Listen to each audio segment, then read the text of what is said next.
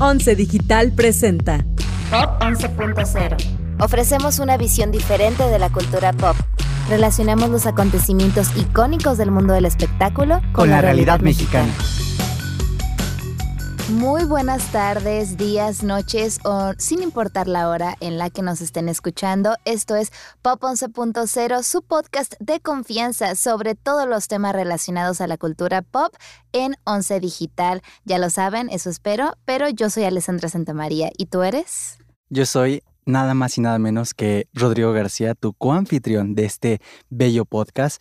Muy buena tarde, noche, madrugada. Madrugada. A todos nuestros eh, espectadores, audiencia bonita. No tenemos espectadores, pero este pronto, pronto. Está por verse. no, hay que hacer promesas, no hay que ¿eh? hacer promesas. Me encantaría. Oye, Ale, bueno, a ver, cuéntame eh, de qué vamos a hablar porque esta semana me has tenido muy enojado y la verdad siento que te voy a aplicar la ley del hielo. ¿Me vas a cancelar? La ley del hielo, como dicen en la primaria. Pues aquí Rodrigo ya nos está dando una probadita sobre el tema de hoy, que es, como ya vieron en el título, la cultura de la cancelación. Hace mucho tiempo que queremos hablar de ese tema y yo he estado diciendo que vamos a hacerlo en varios episodios. Sí, sí, ustedes pueden eh, escuchar eh, nuestros episodios anteriores y se escucha a Alessandra dando la, dando la nota desde hace tiempo, pero nomás no se le hacía. Sí, y finalmente pues ya estamos aquí para hablar de este tema que me parece muy importante y muy vigente. Es un fenómeno aterrador y fascinante, completamente propio de la época en la que vivimos, originado por los millennials y ahora pues reforzado por la generación Z. Y lo interesante es que comparado a otras tendencias del siglo XXI, realmente ha sido poco estudiado porque a muchos especialistas y sociólogos, psicólogos les cuesta entenderlo, insisto, porque nació con las redes sociales y realmente no vive fuera de ellas. Entonces, Rodri, hoy vamos a hablar sobre Chrissy Teigen y la cultura de la cancelación. Pues mira, tenemos muchísimas cosas que decir podemos vertir muchísimas opiniones. Entonces, la verdad, dale, no perdamos más tiempo y he leído en algunos comentarios que eres un poco em, eh, apabullante con el micrófono, que no me dejas no hablar. puedo creerlo. Entonces, bueno, se rumora por ahí, yo la verdad estoy en contra de esos comentarios. Entonces, si tú me autorizas, pues voy a dar yo eh, la breve introducción. ¿Tú qué dices? ¿Tengo tu permiso? He visto esos comentarios, lo vi este fin de semana, persona que lo dejó, ¿sabes qué? Mm, puse atención y es cierto que puedo que puedo ser un poquito... ¿Y tú, cancelado? Sí, ¿sabes qué? Olvídalo, cancelado. Cancelado. Rodri, tienes mi bendición para dar la introducción. Muchísimas gracias, comenzamos.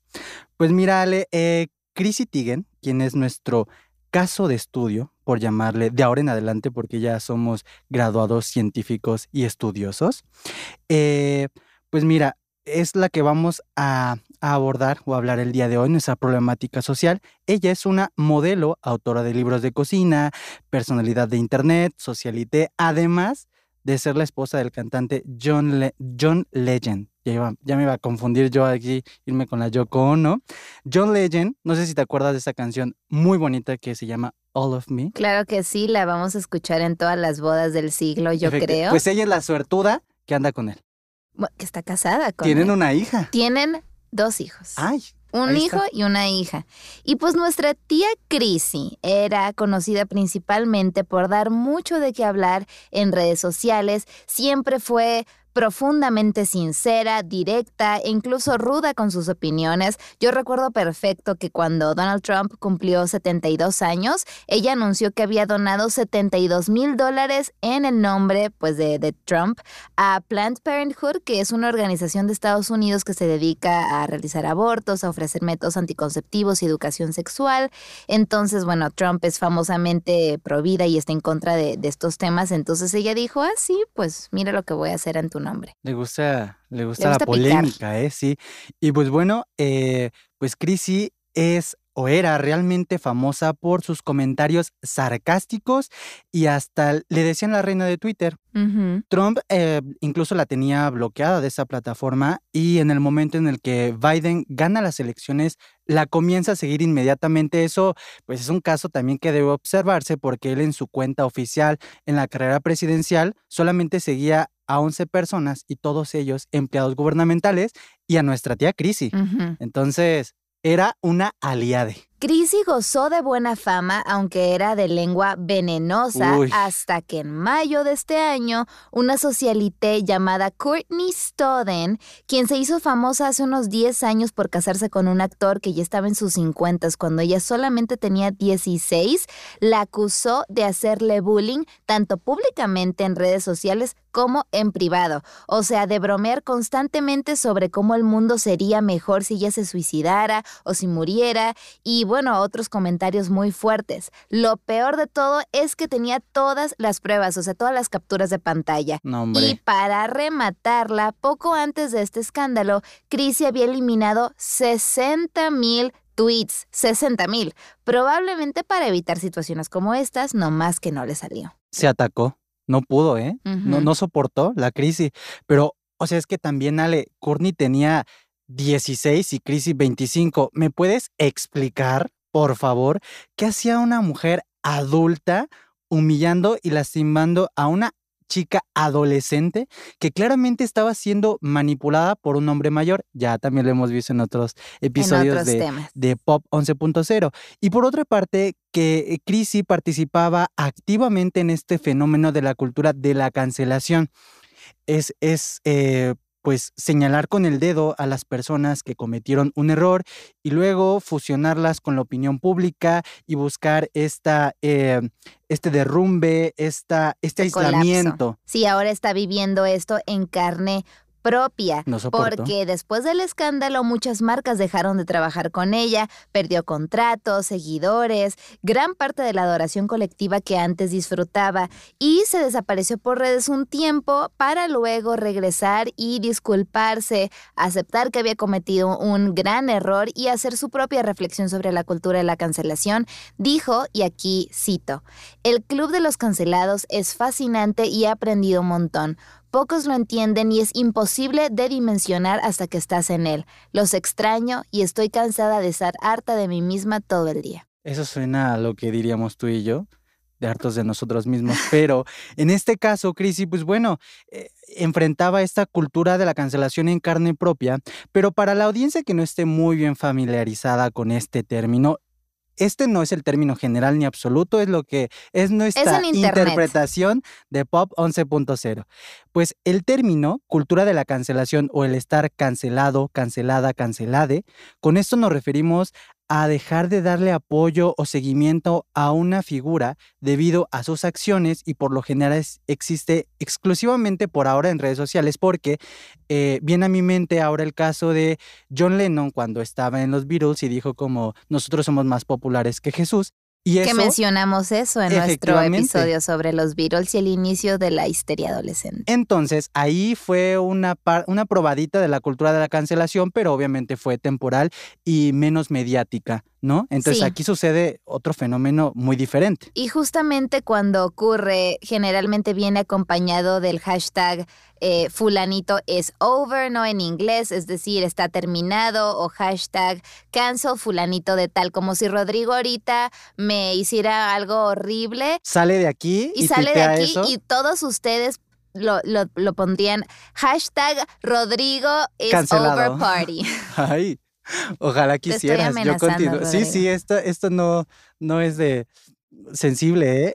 Ale, y bueno, también importante mencionar que ese término se originó en los círculos afroamericanos de Twitter, justamente, no sé si recordarás, la época del hashtag MeToo. Entonces, claro que varias de las figuras que terminaron encarceladas y literalmente perdiéndolo todo como Harvey Weinstein, no vivieron esas consecuencias por la cultura de la cancelación, sino por demandas y acusaciones obviamente más fuertes en un terreno más legal. Pero sí, este movimiento fue el que propició que se usaran las redes sociales para desenmascarar a este tipo de rufianes. Exacto. Pero, Rodri, lo que a mí me parece en serio muy fascinante es el que Chrissy es una mujer pues con una familia bonita, con mucho éxito, recursos económicos ilimitados, un sistema de apoyo sólido y la libertad para hacer lo que quiera de su vida, o sea, mudarse a donde sea, eh, dedicarse a lo que quiera, si no se quiere dedicar a nada no tiene que hacerlo. y de todos modos se puede sentir profundamente deprimida por su inhabilidad para usar las redes sociales con la libertad y de la manera en la que solía hacerlo y esto está afectando su salud mental. Es muy real y tal vez le cueste a otras generaciones entender eh, cómo lo que sucede en las redes sociales es real. Aunque si apagas tu celular o tu computadora cesa de existir, pero es muy tangible para nosotros. los problemas efectivamente son reales y s- también ha sucedido fenómenos, Ale, no, no hay que omitir esta parte en la que se han inventado o publicado tweets falsos. Entonces empieza toda esta histeria Claro. colectiva, arde y todo- todos los fans unos contra otros, los grupos de apoyo. Entonces, siento yo que hay un punto en el que las figuras públicas eh, tienen muchísimo que perder. Si bien hay casos Sí, extraordinarios, por así decirlo, en la que la cultura de la cancelación afecta a personas con dos o tres seguidores como tu servidor y, y al- a la bella co- coanfitriona de Pop 11.0 que, pues bueno, pueden pasar desapercibidos con sus comentarios, pero de alguna u otra forma, por un golpe de, de suerte negativa, se vuelve viral, entonces la cancelación te alcanza. Pero en su mayoría la cultura de la cancelación afecta a personas que están relacionadas con el poder mediático. Yo te quiero preguntar si tú crees que, que merece lo que le está, lo que le pasó más bien. Andas muy preguntona. Yo no te voy a contestar. Me eso. voy de esta Obviamente. cabina. Alex, hashtag Alessandra, Alessandra cancelada. Se le acabó la fiesta. Pues mira, yo la verdad eh, creo que es muy importante que las personas se hagan responsables de sus opiniones. Se me hace un poco eh, absurdo que las personas después publiquen cosas de, ay, no se tomen las cosas en serio, esto es solo Twitter. Entonces, o, o Instagram, ¿no? Entonces, ¿cómo te voy a tomar en serio como figura pública, con lo que me estás vendiendo, con tu imagen, con tu marca? Está bien, la verdad, aprender de eso. O sea, la cultura de la cancelación creo que nos ha hecho como más críticos y Estoy de también acuerdo. eh, tener aprendizajes de los errores, porque al final del día somos humanos, ¿no? Pero al ser una figura pública, le siento que tienes muchísimo, muchísimo eh, poder y peso sobre las personas. Ya lo decía el tío Ben en Spider-Man. Todo gran poder lleva una gran responsabilidad, y lo cual es cierto. Si tú tienes millones de seguidores, Y también lo dice RuPaul en All Stars. Con gran poder viene gran, gran responsabilidad. Entonces, Ale, obviamente si tú emites un comentario de odio y le dices como, "Ah, me encantaría que durmieras para siempre, Sí, es muy es- fuerte. es muy fuerte y obviamente se crean estas percepciones de, oye, esta persona está loca, eh, ¿qué, qué le pasa en su Y vida? era es un infeliz". adolescente, recordemos. Eso es lo más delicado del caso. Sinceramente, yo no tengo. En la adolescencia, que- ¿de, verdad tus problemas son tan hormonales? O sea, como para que una persona con tanta influencia te diga literal como muérete, sí es como muy fuerte. Y una celebridad, además. Claro que Chrissy no era quien es en ese, en ese entonces, Ninguna de las pero dos, de todas de todas formas sí me parece muy fuerte. Yo no hubiera tenido ningún problema con que le dijera comentarios eh, de esa índole a figuras que sabemos son problemáticas como Donald Trump, además un señor es que yo siento hecho y que a nadie derecho. le puedes desear la muerte, la verdad. No, claro, hay una sea, raya, hay una raya. Pero sí me parece que justamente ahí ya llegó a un extremo donde tenía que haber consecuencias y ella tenía que saber que no puede decir lo que sea y andar por la vida sí, con la lengua pública, suelta chica. porque tiene consecuencias y sobre todo cuando se trata de temas más delicados. Y también te quiero preguntar, aunque digas que ando de preguntona, si tú le tienes miedo a la cultura de la cancelación personalmente. Obviamente me da muchísimo miedo, Ale, porque... Sobre todo porque te he cancelado dos veces ya hoy en este programa. No, audiencia, usted no sabe, pero las veces que no he entrado yo a conducir es porque Alessandra me ha cancelado. O sea, no me da llamado, no me manda guiones. O sea, este es su programa, me lo ha dejado en claro. No, no es cierto, es mentira. Eh, Ale, obviamente da un poco de miedo porque, a ver, ¿qué implica la cultura de la cancelación? ¿Implica odio? De parte de las personas implica la crítica, implica amenazas, porque ciertas celebridades han dicho, oye, me han amenazado con ir a mi casa, matarme, sí, violar a mi familia. Muy fuerte. Y también miedo a perderlo todo, ¿sabes? Como que con eso que has eh, tenido y y trabajarlo poco a poco y crecer, tener y una que reputación por y de pronto un tweet se des así, desaparezca. desapareces, hashtag borrada. Y es que sabes que, aunque como mencionas, son principalmente las figuras públicas las que viven bajo este escrutinio y, y bajo esta amenaza, pero en realidad hemos visto ejemplos donde todas y todos podemos ser víctimas de este fenómeno. Tú y yo, por ejemplo, tan solo al tener este podcast y decir nuestros nombres, Ay, somos ya- figuras públicas. Sí, es que no es cierto, o sea, somos figuras públicas hasta cierto nivel. Sí. Y por lo menos en mi caso, yo nunca he querido eh, compartir mis redes sociales privadas cuando se hacen los posteos del podcast. Genuinamente es tanto un tema de Sí seguridad miedo, claro. y demás, pero también un tema de que da- me da miedo que un día digo algo tonto y qué tal que ya andan cancelando que a Pop, que al Canal 11, eh, o sea, la boca por- se te haga chicharrón, toca madera. toque ya madera, escucharon. no sé si escucharon. En- Entonces, sí da miedo, Ale. Sí, absolutamente. Y mira, yo odio la, la expresión cacería de brujas porque en años recientes ha sido usada por personas justamente como Trump para referirse a los casos concurridos de denuncias contra hombres por acoso, violación, abuso y demás. Pero sí creo que la cultura de la cancelación puede tener un poquito como un tinte de cacería de brujas, un deseo de cancelar, de tachar, de demonizar a quien sea y por cualquier motivo. Y en parte sí, es porque como generación somos mucho menos tolerantes a actitudes que están mal, que Es no de- deberían efectivamente, pasar, de un principio están mal. pero sí creo que ahora con este poder que nos dieron las redes sociales de que todos tenemos una plataforma, aunque solo tengamos cuatro seguidores, todos nos creemos jueces y dioses como si pudiéramos juzgar a todo el mundo, ¿no crees? Sí, eso es alarmante porque al final del día, una persona, creo que pierdes una parte del aprendizaje en esto de la cultura de la cancelación, porque si antes cometías un error, ya estaba esta parte de la disculpa pública, el aprendizaje, pero ahora prefieres, o sea, ya no comentar sobre un tema, no hablar sobre esto, evitarlo por miedo a la cultura de la cancelación. Exacto. Entonces, siento que esta parte del feedback o del aprendizaje en, en este error por ser humano se Ya no- perdió un poco. exacto. Entonces nos estamos perdiendo de esta parte y me recuerda muchísimo a un capítulo de Black Mirror, que ya se habló también en, en un podcast pasado, que se llama, em, se llama eh, White Christmas, ya me acordé, Y es justo Navidad.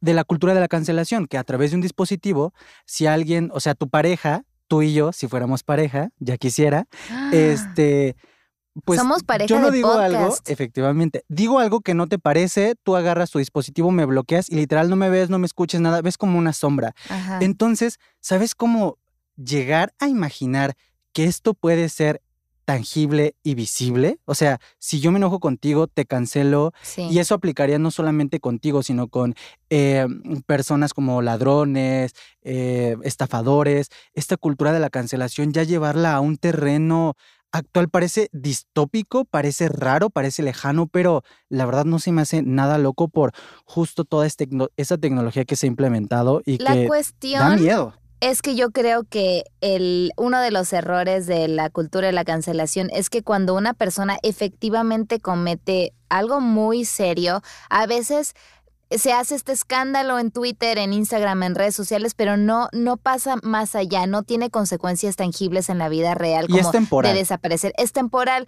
Y es el caso, por ejemplo, del director de las películas de, de Escuadrón Suicidia y de Guardianes de la Galaxia de Disney, James Gunn. Lo corrieron cuando hace unos cuatro años más o menos salieron unos tweets donde se burlaba como de casos de violación y de pedofilia. Luego lo volvieron a contratar una vez que la gente ya se había como olvidado del asunto.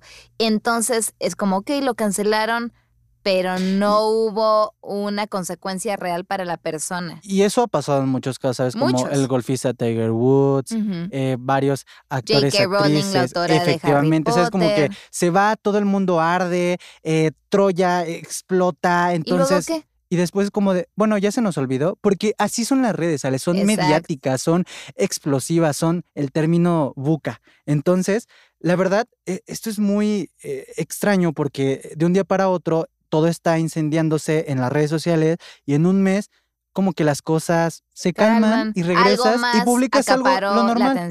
Justo porque llega otra cosa, otro suceso que opaca lo tuyo y pues ya no te, te Y lo descancelan. grave es que en la cultura de la cancelación también, es que hay muchos factores graves en, en esta cultura, en este fenómeno, es que se juzga con la misma vara o tiene la misma consecuencia mediática eh, un comentario tal vez exista que hiciste cuando tenías 12 años a un caso súper serio, tal vez de violación cuando tenías 27, ¿sabes? Y no podemos juzgar todos los errores con el mismo estándar y no, o sea, no Justo todos porque no hay legislaciones, no hay como estatutos, no hay reglas, obviamente, pues porque es un terreno inexplorado las redes y que no se han eh, querido meter esta parte legal o regulaciones, ¿no? Entonces, ya lo proponía eh, uno de nuestros invitados, es las regulaciones en las redes sociales, lo cual considero que es muy pertinente porque figuras de este tipo están incendiando todo y de pronto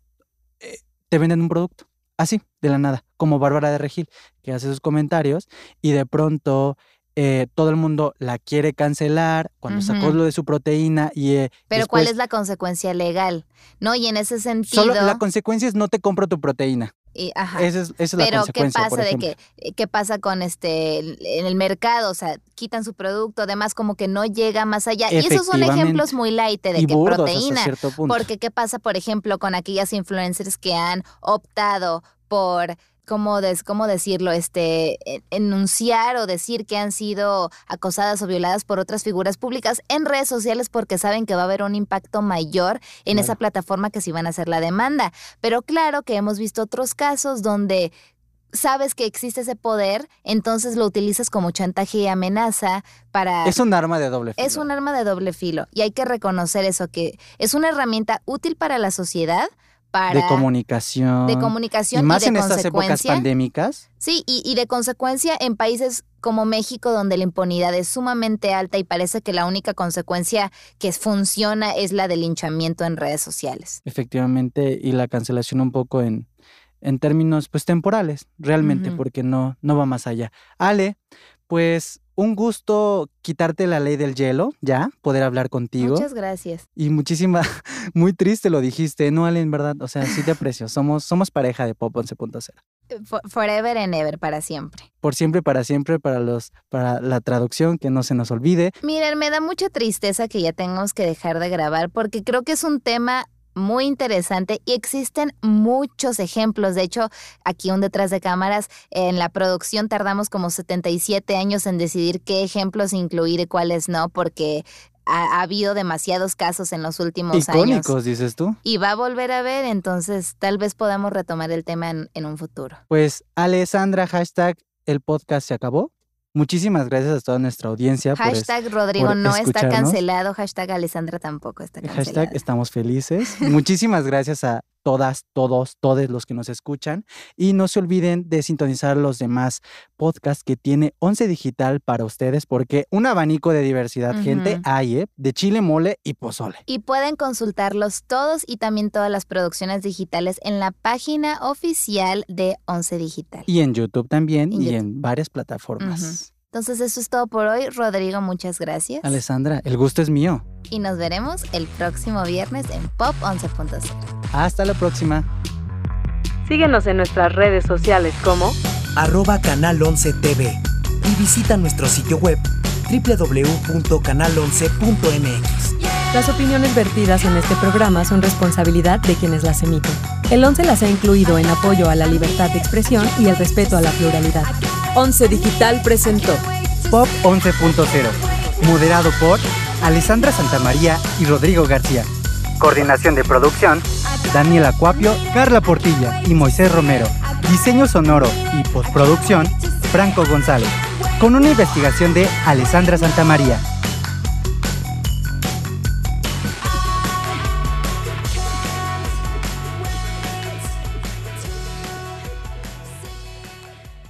Once Digital va contigo.